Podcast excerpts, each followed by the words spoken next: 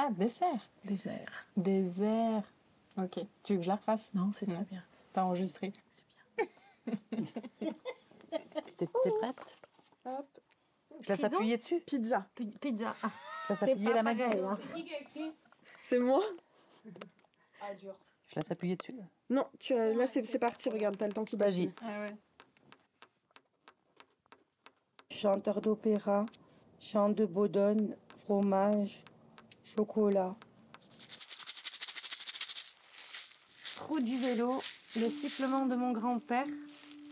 Noix du Brésil, montagne, tango féminista, mangue, mer de Sicile, vallée basque, Bruit de la mer, Les pas dans les escaliers. beurre de cacahuète,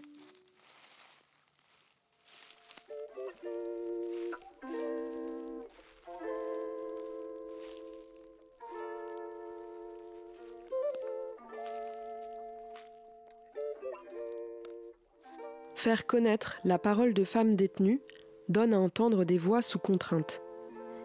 Écrire un documentaire ou réaliser une enquête de sociologie, c'est toujours choisir quelles voix, quelles paroles construisent le parcours de pensée qui se partage. Comment faire entendre des paroles qui nous ont été confiées quand ces paroles se dérobent du passé encore proche de la prison et balbutient à affirmer une liberté à venir?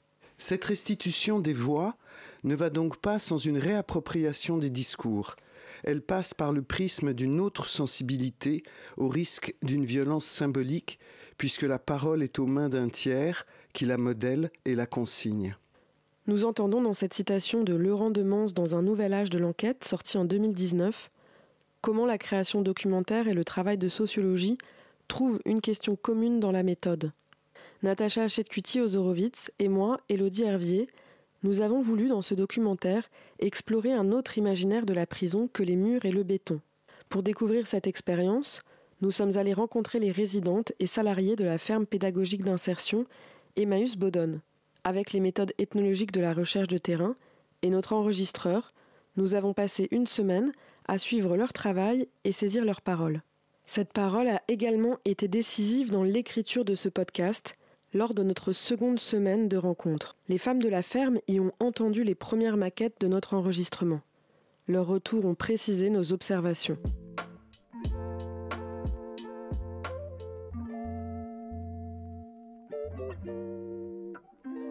Pour restituer la cohabitation des voix qui composent ce discours, il nous faut entendre les contrôles qui sont exercés sur les paroles des détenus. Cet épisode se questionne sur les modalités de contrainte de la parole que subissent ces femmes lors de leur arrivée à la ferme. Que propose la ferme pour répondre à ce défi de la sortie de prison? Est-elle bien un espace pour essayer d'affirmer une parole à soi? Entre une échappée des conditions de carcéralité décrites dans le premier épisode et un futur construit sur la base de l'activité professionnelle que nous entendrons dans le dernier épisode, cet épisode assiste aux ébauches d'une parole qui s'est sortie de la prison. Pour ce deuxième épisode du documentaire Sortir de prison, nous retournons au champ et découvrons l'espace que Laura nous fait visiter avec sa maîtrise de toutes les étapes du maraîchage. De l'engrais et du semis à la vente et aux recettes en pot, au fil de la rencontre s'improvise une visite de la serre. Alors qu'avant, il y avait de l'herbe et tout, on a juste posé la bâche, on a bien cadré avec les sacs, et puis les, plantes, elles sont mortes toutes seules et la terre, elle s'est renouvelée. Ça, c'est le hangar, mais il est pas fini. Après, je sais pas si on vous a parlé du projet lac, cochon, tout ça, là. Ils veulent faire une petite mare avec des canards pour tuer les insectes et les bêtes. Les trucs nuisibles, là. Ouais. Il y aura normalement des poules, des cochons, des lapins. Et peut-être qu'on va faire notre propre charcuterie. Voilà, c'est la petite serre. On a mis des copeaux de bois en dessous pour éviter que l'air y passe et que les, que les nuisibles viennent creuser et s'incruster, quoi. Du coup, les tables, elles sont vides, mais d'habitude, elles sont remplies de plein de petits trucs comme ça. D'accord. C'est ça qu'on appelle les semis.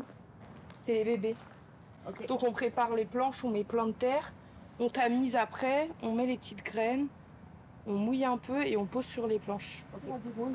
Ouais. Ça, c'est du tatsum, du chou chinois. Il est magnifique, hein J'adore ça.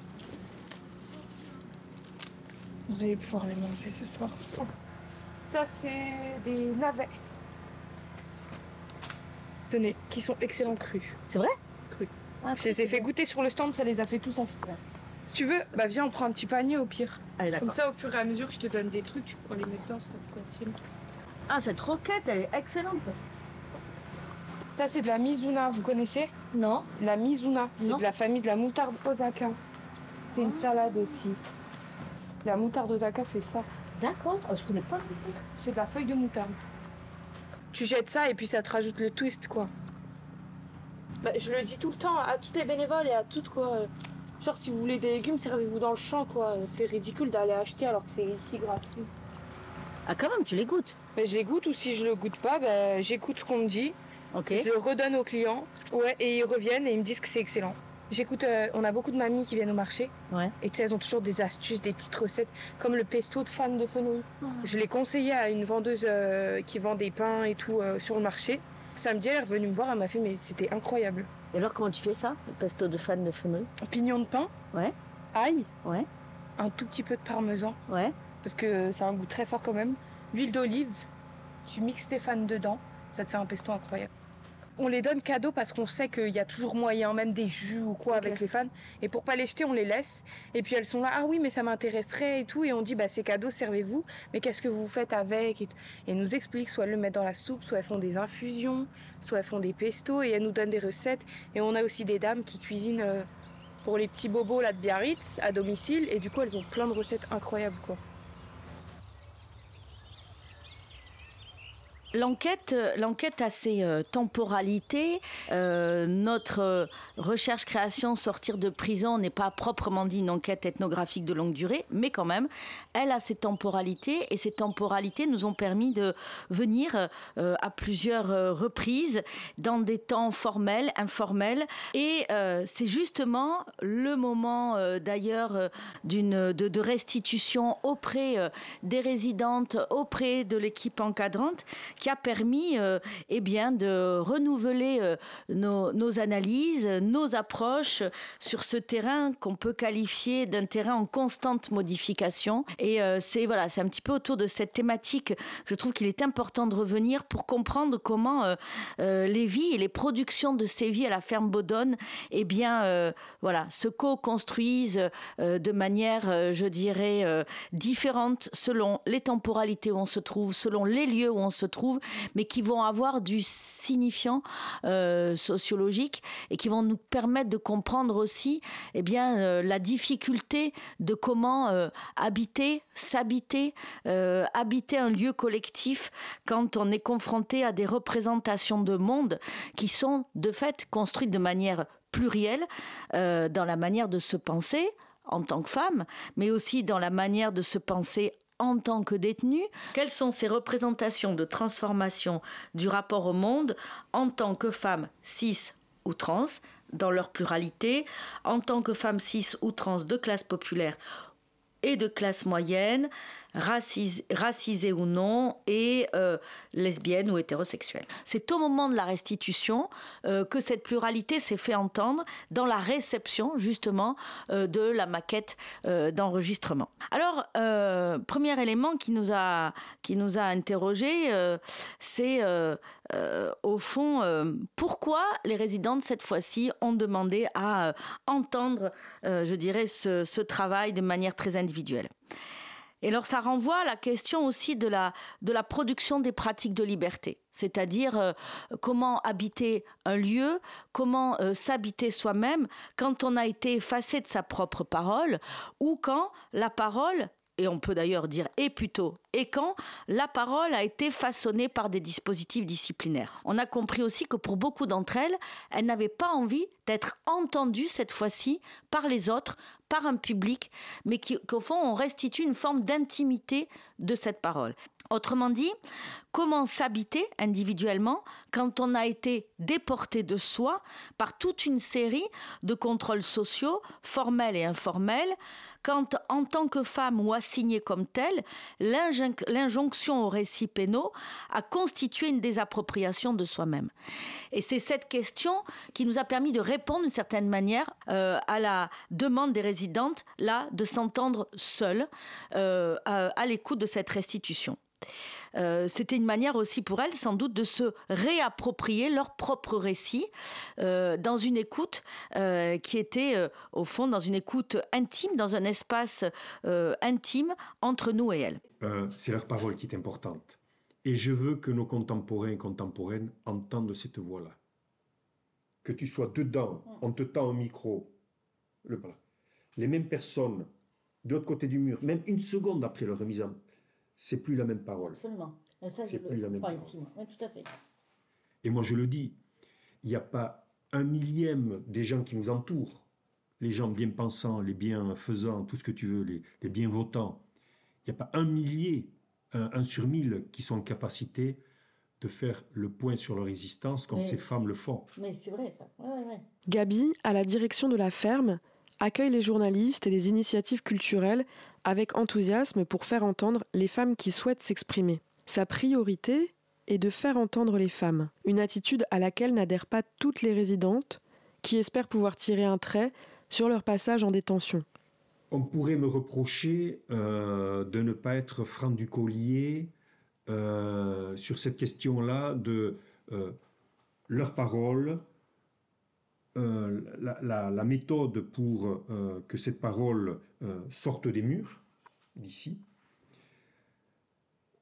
Mais je sais que je dois jouer avec un certain flou artistique qui est celui de la rencontre je sais que au, pr- au premier abord, quand tu dis il y a des journalistes qui vont venir, c'est comme ça. Parce qu'elles ont eu de très mauvaises expériences Mais bien sûr, avec la presse mais bien sûr. Ou avec les gens qui tendent les micros. Sûr. Forcément. Elles ont été souvent salies euh, par, par la presse, parce qu'on a dit des, des faits. L'objectif, il est que, euh, au travers, et ce que je fais avec vous en ce moment, au travers aussi les contacts avec la presse générale, etc., c'est euh, de démontrer qui sont les femmes que l'on accueille, quelle est leur, le- le- le- le- leur espérance par rapport à leur propre devenir, donc une dimension d'information de la société, euh, de, nos contemporains et contemporaines sur qui sont-elles, qu'ont-elles fait et, pourquoi sont-elles ici. Et puis troisième élément, évidemment le politique, euh, je veux dire par là le législateur, tous les degrés des responsables politiques, on s'adresse à eux pour dire faites évoluer les textes en matière de politique pénale, politique carcérale, sur les questions euh, touchant les femmes. Ce que l'on vit actuellement n'est pas acceptable. Il faut rentrer dans le XXe siècle en matière de, de traitement des, des- des comportements délinquants criminels.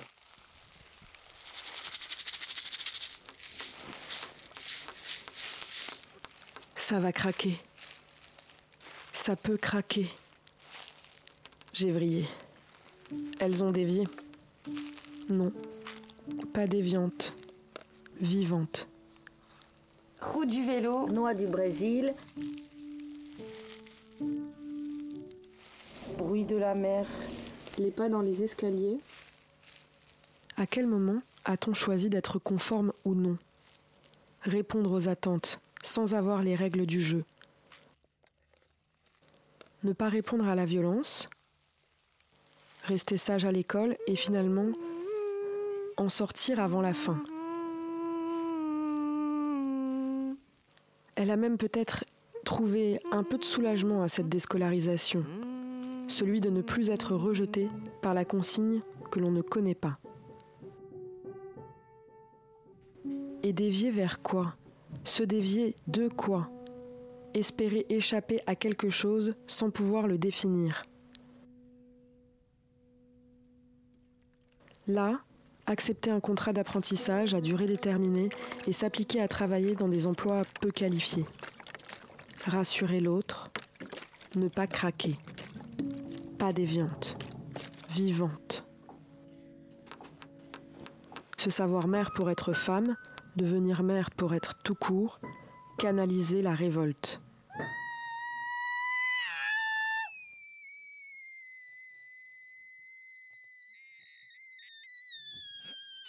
Ne plus voir les violences. Accepter le contrôle scolaire, social, médical. Ne plus le remarquer, l'intégrer.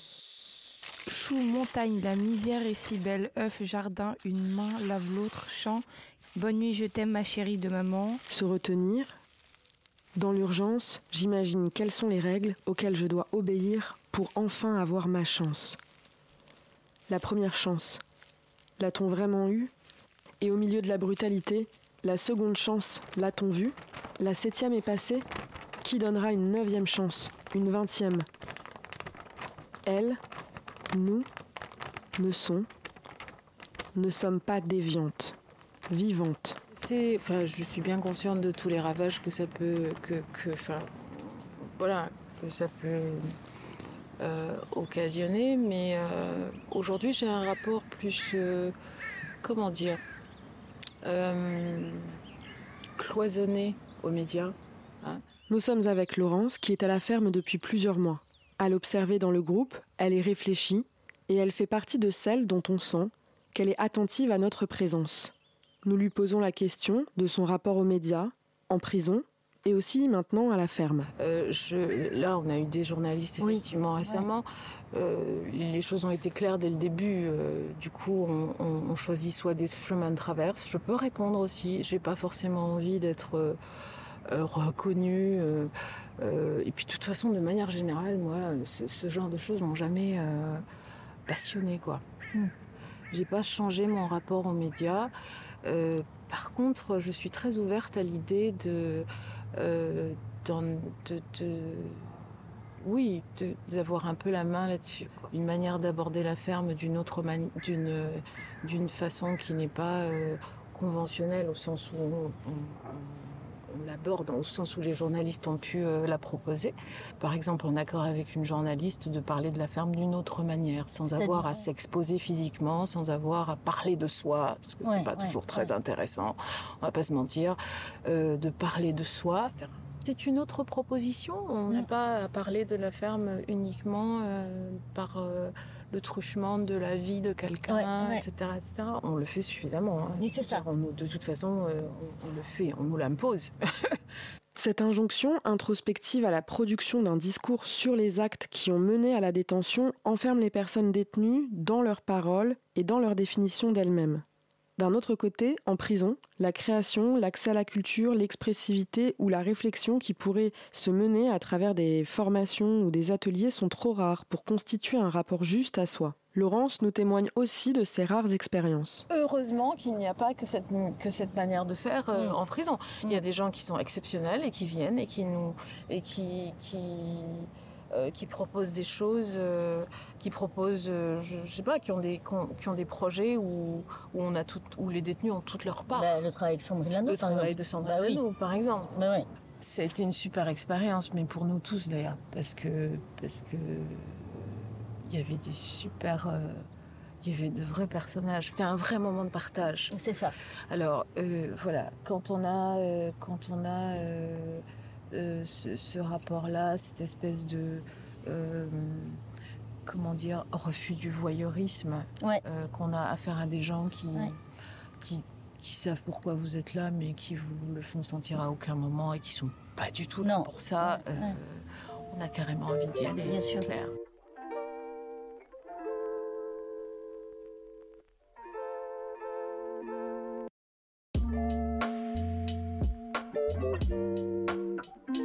Quand nous présentons le projet de recherche-création et la présence de l'enregistreur avec nous pendant la semaine, beaucoup restent discrètes et l'une d'entre elles, autour de la table du déjeuner, dit tout haut ce que d'autres pensent tout bas. Elle interpelle et nous demande qu'est-ce que cela peut bien lui apporter à elle de répondre à nos questions? Cette scène est restée en écho dans les sons qui construisent ce travail. Il faut contextualiser cette scène, me semble-t-il, à partir de trois éléments. La première, euh, ça a été que, en même temps que nous, il y avait euh, deux autres journalistes euh, qui venaient pour faire un reportage euh, vidéo. Mais donc, il y avait quand même une surprésence euh, de, euh, je dirais, d'outils médiatiques. À la fois, on comprend bien que l'enjeu euh, de la direction, on va dire, de la, de la ferme, c'est de rendre visible ce lieu, à la fois pour des enjeux d'ailleurs de, reconnaissance institutionnelle, mais aussi, évidemment, pour reconnaître aussi le- le- les modalités d'un autre possible en fin de peine, dans justement le cheminement pénal. Euh, mais euh, on peut aussi inverser la chose du côté des résidentes. Sans doute, c'est aussi difficile de se trouver toujours confronté à répondre de soi euh, auprès de personnes qu'on n'a pas choisies, de médias dont on ne maîtrise pas toujours, je dirais, l'outil et dont on ne maîtrise pas la parole. Et je, et je pense que c'est difficile parce que ça vient aussi sur ce premier point, hein, euh, actualiser la manière dont les résidentes ont été aussi désappropriées d'elles-mêmes et de leurs propres paroles pendant tout leur cheminement carcéral et bien avant. À cela se rajoute une très forte médiatisation pour beaucoup d'entre elles qu'elles n'ont pas maîtrisé pendant la détention, un certain nombre d'émissions du type euh, enquête criminelle, du type présumé coupable, du type etc ont traduit euh, euh, leur histoire sans même qu'elles aient leur mot à dire. Et ça, en détention, c'est quelque chose qui m'a frappé euh, très vite quand j'ai mené mon enquête, c'est que la question de l'intimité n'était pas tant de savoir euh, quel était le statut conjugal, quelle était la relation euh, qui se vivait, quel était le type de sexualité, que euh, la maîtrise sur sa propre histoire délictuelle. Et puisque justement, il n'y avait pas de maîtrise de cette histoire-là, parce qu'elle était surmédiatisée beaucoup plus que les hommes, pourquoi? Parce que, un, la population pénale des femmes est, moindre que celle des hommes. En milieu fermé, elle correspond à 4, enfin, entre 3,5 et 4 de la population pénale. Deux, pour les femmes qui sont condamnées pour de moyennes et longues peines, euh, eh bien, euh, du fait même de leur singularité, euh, leur passage en détention va susciter une très forte médiatisation. On n'est quand même pas arrivé comme si de rien n'était. On n'est pas arrivé comme des étrangères sur le lieu. Et ça, quand même, ça a été, je pense, un élément important qui a quand même permis une intégration assez, euh, assez facile. On avait quand même un statut euh, de confiance, me semble-t-il, plus important que notre manière de nous présenter et la manière dont nous a accueilli aussi l'équipe de salariés, de bénévoles, euh, qui, nous, a permis quand même une présentation plutôt qualifiante à leurs yeux. Et euh, le troisième élément, c'est aussi que pour beaucoup, euh, enfin pour toutes les résidentes qui sont là, elles sont soumises, puis aussi euh, de très longues années, à une injonction au récit de soi.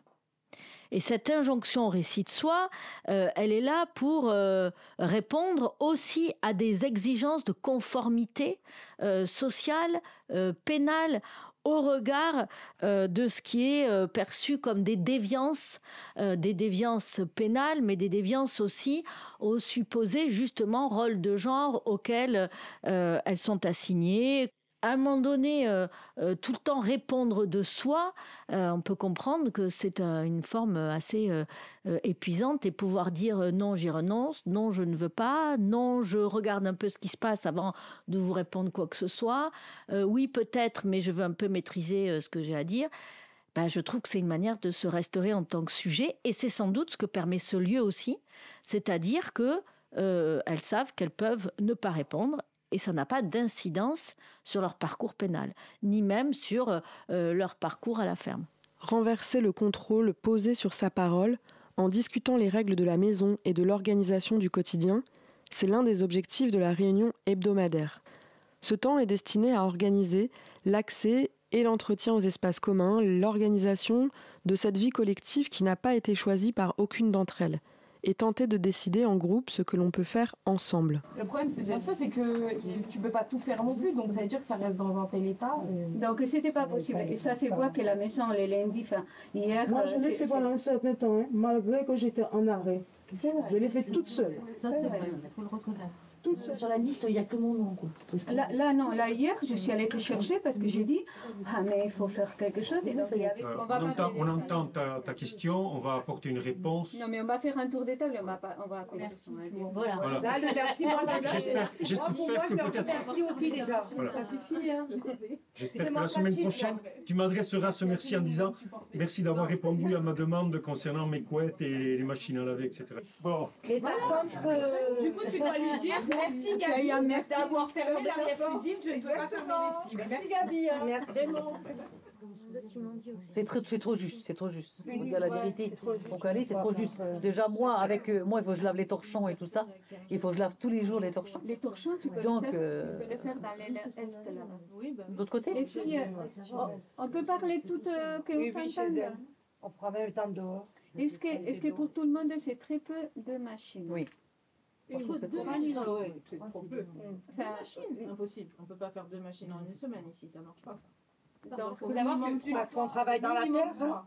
Faut pas oublier, on travaille dans la terre. Il vous manque une fois de plus. Parce que quand on a la matinée, combien de machines vous pouvez mettre dans une matinée c'est 45 minutes, euh, c'est le calcul. Donc deux? À la pause. Hein? Et puis de fois, ils peuvent pas parce que c'est fermé à clé. Pour redemander la clé, il n'y a personne. C'est ça, c'est pénible. Alors C'est euh, ça demande toute la journée pour faire deux machines. Mais là, par exemple, toi, pour les torchons, tu peux le faire euh, dans les On est trop poli. Ouais. Alors moi, on Ah ouais, j'ose pas moi euh, faire. hein.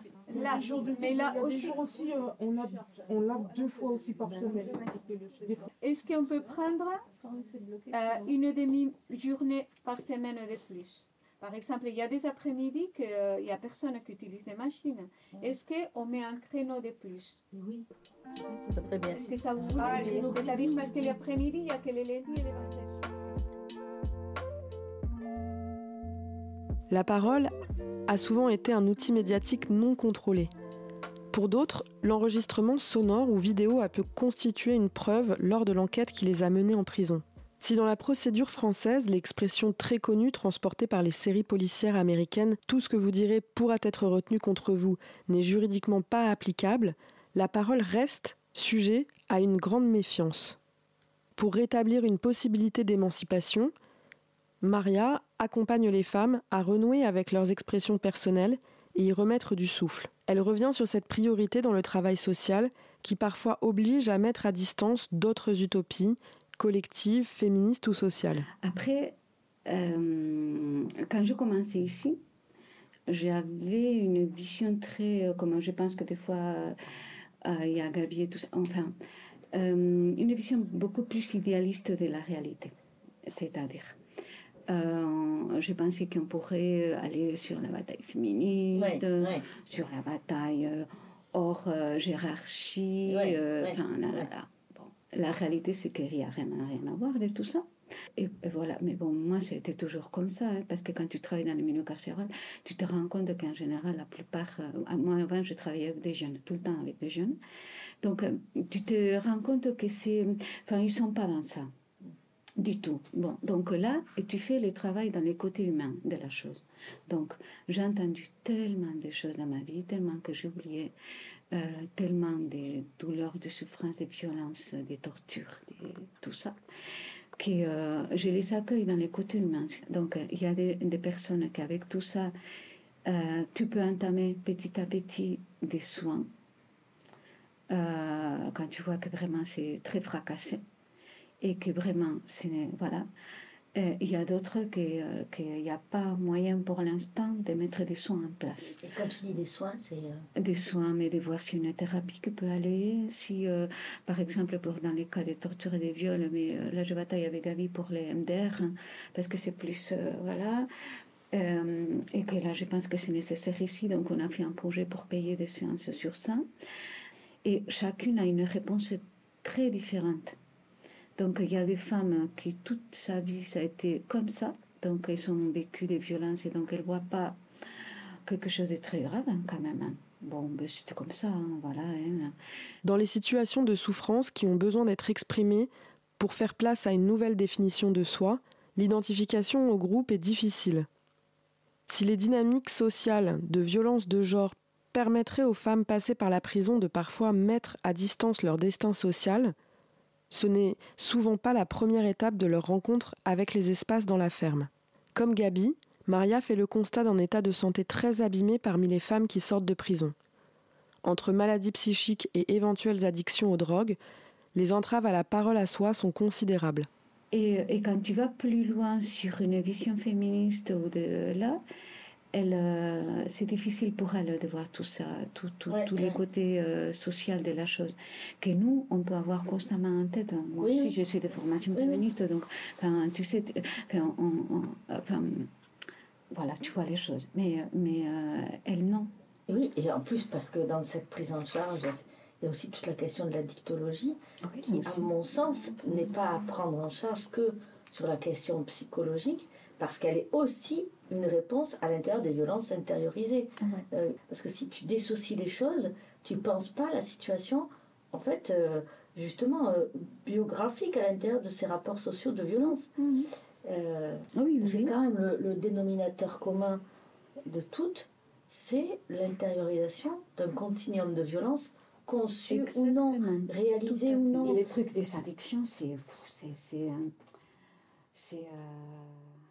L'enquête menée entre 2019 et 2022 par la Fédération régionale de recherche en psychiatrie et santé mentale Hauts-de-France, à la demande de la Direction générale de la santé, montre que Parmi les personnes ayant participé à l'étude, les deux tiers des hommes détenus en maison d'arrêt et les trois quarts des femmes sortant de détention présentent à la sortie de prison un trouble psychiatrique ou lié à une substance.